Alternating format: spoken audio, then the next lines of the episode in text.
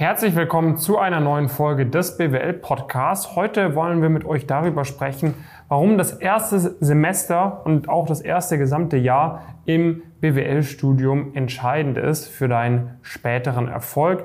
Jonas, warum können wir zu dieser Thematik ein bisschen was erzählen?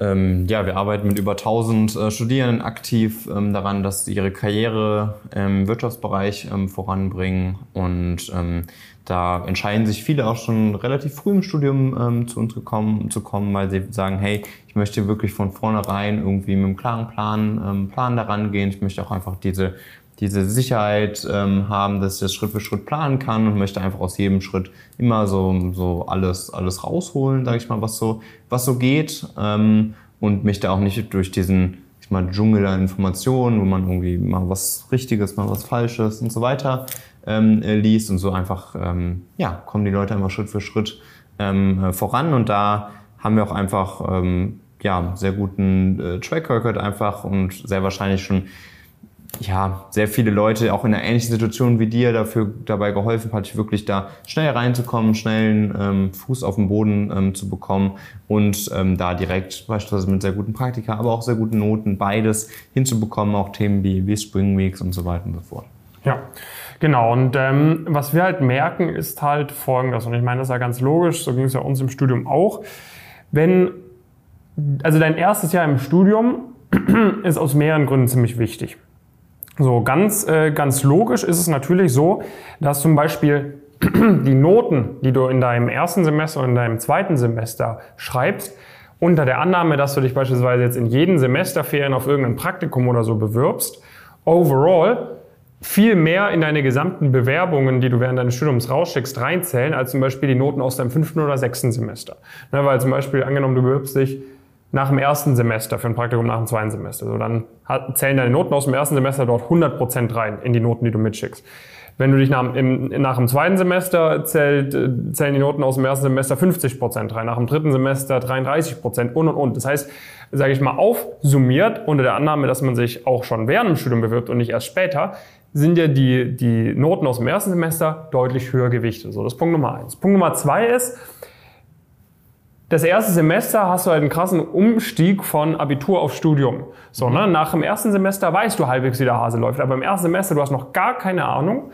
Und ähm, so, du, du wirst halt bei den Klausuren zweifelsohne dein blaues Wunder erleben, wenn du dich nicht schon richtig, richtig gut darauf vorbereitet hast, was dich eigentlich erwarten wird. So, das ist der zweite Punkt. Und der dritte Punkt ähm, ist halt so ein bisschen so ein mentaler Punkt, dass man halt schon auch dadurch beeinflusst wird, was man denn für ein Momentum am Anfang aufbaut. Ne? Wir haben das sehr oft leider beobachtet, beispielsweise von, von Leuten, die irgendwie an die Uni Mannheim gehen, die an die WHU gehen, die nach St. Gallen gehen, wo es wirklich echt schwierig ist, sehr, sehr gute Noten zu schreiben, die echt smart sind, die echt fit sind, die echt ambitioniert sind, die auch echt ein gutes Abitur bekommen haben. Und dann gelingt ihnen einfach der Umstieg von Abitur auf Studium nicht. Sie geraten da voll unter die Räder. Man hat irgendwie in der ersten Klausurenphase einen 2,4er, 2,5er, 2,6er Schnitt oder noch schlechter und ist halt vollkommen dann überfordert und dann fängt halt an der Selbstzweifel. Ne? Dann denkt man mhm. sich so, oh oh, das war jetzt doch eine Nummer zu groß für mich, hier sind die anderen Leute doch besser. Und dann reiht man sich ganz automatisch im Durchschnitt ein. Dann verhält man sich auch gar nicht mehr wie jemand, der irgendwie 1,1er, 1,2er, 1,3er schreibt, weil dann sagt man im nächsten Semester, okay, komm, dann gehe ich jetzt halt auf die Party, dann mache ich jetzt halt das, dann mache ich jetzt halt das. Ich bewerbe mich jetzt auch gar nicht so, ich versuche gar nicht mehr anzugreifen, weil es lohnt sich eh nicht weil ich schaff's eh nicht und und und. Wohingegen, wenn man halt direkt im ersten Semester äh, sage ich mal, Top äh, 5 Personen aus dem Jahrgang ist. Wir haben ja teilweise die Jahrgangsbesten von diesen sehr guten Unis auch bei unserem Coaching mit dabei. Wenn man halt zu diesen Jahrgangsbesten gehört, dann sage ich mal, A, hat man, sage ich mal, dann auch einen gewissen Ruf unter seinen Kommilitonen. Das heißt, wenn man dann vielleicht mal abends äh, halbwegs früh die Reißleine zieht oder so oder in einer Gruppenarbeit mit irgendjemandem eingeteilt wird, dann wissen die anderen, okay, das ist jemand, der performt. Ähm, dann ist es auch in Ordnung, wenn man sich so verhält wie jemand, der performt und selber, du selbst willst dich dann ja auch nicht im nächsten Semester enttäuschen und gehst mit einer ganz anderen Selbstsicherheit an gewisse Themen ran. So, und das wiederum spiegelt sich dann wieder in deinen Praktikumserfolgen wieder, wenn du dann gute Praktika bekommst. Auch das zieht sich durch und und und. Ne? Wenn du nach dem ersten, zweiten Semester direkt geile Praktika bekommst, wenn du eine Spring Week bekommst, wenn du die richtigen Leute kennenlernst und und und, dann wirst du auch nach dem dritten, vierten, fünften Semester bessere Praktika bekommen, als wenn es am Anfang nicht klappt. Ja, ist halt, ähm, ich sehe auch immer so ein bisschen diese Analogie, wenn du so ein ähm äh, im, im, Winter schneit es ja gerne mal. Ne? Wenn mhm. du oben auf so einem Berg so einen kleinen, äh, kleinen Schneeknollen anfängst zu dingsen, dann rollt er immer weiter runter, mhm. wird immer, immer größer. Und äh, wenn der aber auf einmal stoppt, so dann ist halt sehr viel schwerer, auf einmal den wieder, wieder anzu, ähm, anzukurbeln. Ähm, und das, das ist eigentlich immer eine Analogie, die sage ich immer gerne in Richtung der Selbstpräsentation weil da Leute dann gerne irgendwas zwischendurch random noch reinwerfen. Aber hier ist eigentlich ähnlich. Ne? Am, am Anfang ist es am, am einfachsten, wenn du halt dieses Momentum irgendwie einmal einmal aufbaust. Und es ist halt brutal schwierig auf vielen verschiedenen Ebenen, wenn du das halt nicht aufbaust. Ne? Wenn du irgendwie auf, auf gewissen Ebenen einfach, einfach nicht ideal reinschaust, weil dann läufst du dem Ganzen hinterher und dann ist natürlich sehr, sehr, ähm, sehr, sehr anstrengend. Ne?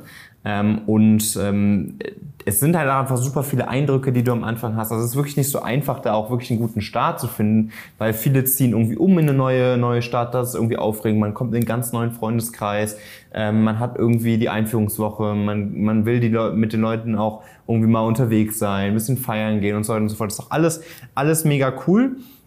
Ähm, nur was wir halt leider schon häufiger, häufiger hatten, ist, dass die Leute dann irgendwann halt so ein bisschen aufwachen. Und manche Leute brauchen einfach auch so ein bisschen diesen, diesen Schmerz, sage ich mal, ähm, und dann kommen die zum Beispiel auch zu uns. So. Und dann ist halt immer, dann, dann helfen wir den Leuten trotzdem noch und kriegen auch gute Ergebnisse, aber es wäre mit Sicherheit einfacher gewesen, einfach ein halbes Jahr früher ähm, gemeinsam, gemeinsam zu starten. Und dann hätte man das vermutlich auch hinbekommen. Weil es ist nicht so, dass man irgendwie alles aufgeben muss im Rahmen des Studiums oder sowas, um da gut voranzukommen. Nee, man braucht einfach einen klaren Plan mit, einem, mit einer klaren Umsetzungsstrategie und mit klaren Vorgaben, was man eigentlich machen muss. Und dann kann man herausragende Ergebnisse erzielen, auch ohne sich da jetzt ähm, vollkommen äh, wie so ein Anführungszeichen gestörter irgendwie ähm, da jetzt jetzt nur noch Zeit mit mit Karriere zu verbringen oder sowas, sondern am Ende was was wir auch auch den Leuten ja im Prinzip anbieten, ist halt wirklich dieser ganz ganz klare Fahrplan, das ganz klar ist, hey, das muss ich machen und so komme ich gut rein ohne da jetzt irgendwie alles, äh, alles zu verlieren. Und dann, wenn du halt einmal das geschafft hast, dann ist halt viel, viel schwieriger, von diesem Pfad abzukommen. Ne? Wenn du irgendwie die ersten ein, zwei Semester richtig gute Noten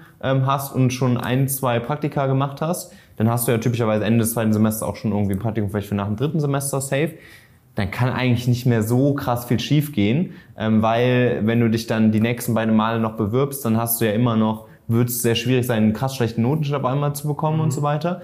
Das heißt, wenn man so reinkommt, dann ist ja alles viel, viel einfacher. Wenn es aber das Gegenteil ist und man sich praktisch seinen Erwartungen hinterherhinkt, dann muss man das ja erstmal aufholen und dann wird es halt. Genau, also schwierig. ich meine, am Ende des Tages, es ist wirklich, es ist die Definition von Prokrastinieren. So, du prokrastiniert, du prokrastinierst das erfolgreich sein, einmal Gas geben. Du musst, an einem Punkt musst du einmal andere Leute outperformen.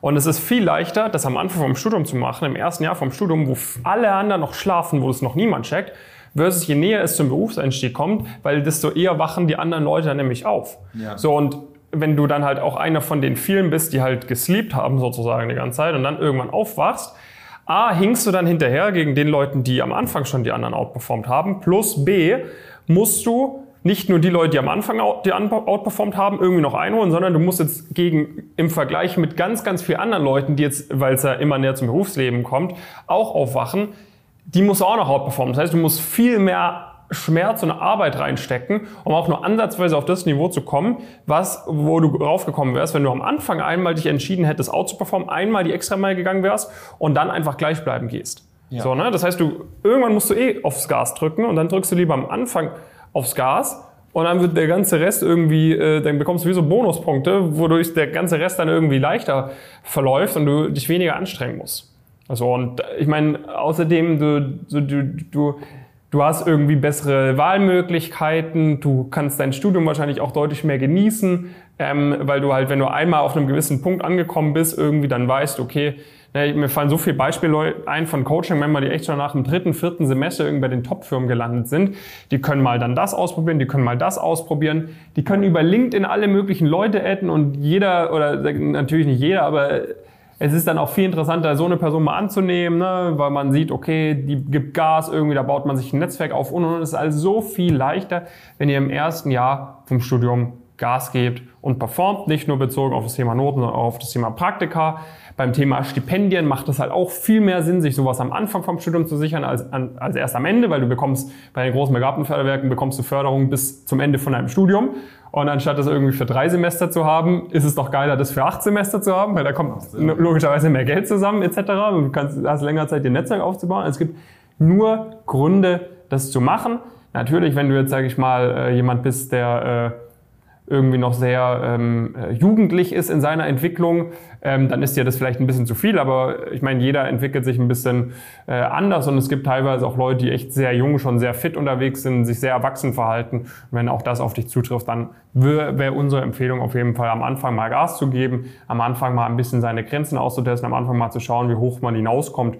Und ähm, ja, dann hast du einfach viel mehr Wahlmöglichkeiten. Wenn du das gemeinsam mit uns machen möchtest, wenn du jetzt in dein Studium startest und gemeinsam mit uns direkt von Anfang an Gas geben möchtest, von Anfang an richtig geile Ergebnisse erzielen willst, dann melde dich gerne bei uns einfach auf die Webseite gehen, www.pumpkincareers.com, kurzes Bewerbungsformular ausfüllen, Termin ausmalen für ein Erstgespräch, damit wir dich mal näher kennenlernen können. Dann können wir mal gucken, ob wir das Studium gemeinsam angehen können. Wir würden uns super freuen, dich kennenzulernen. Du wärst in sehr, sehr guter Gesellschaft. Es sind schon etliche andere ambitionierte Studentinnen und Studenten auch bei uns mit dabei. Wir würden uns natürlich freuen, dich auch bei uns begrüßen zu dürfen. Bis dahin viele Grüße aus Frankfurt von Jonas und David.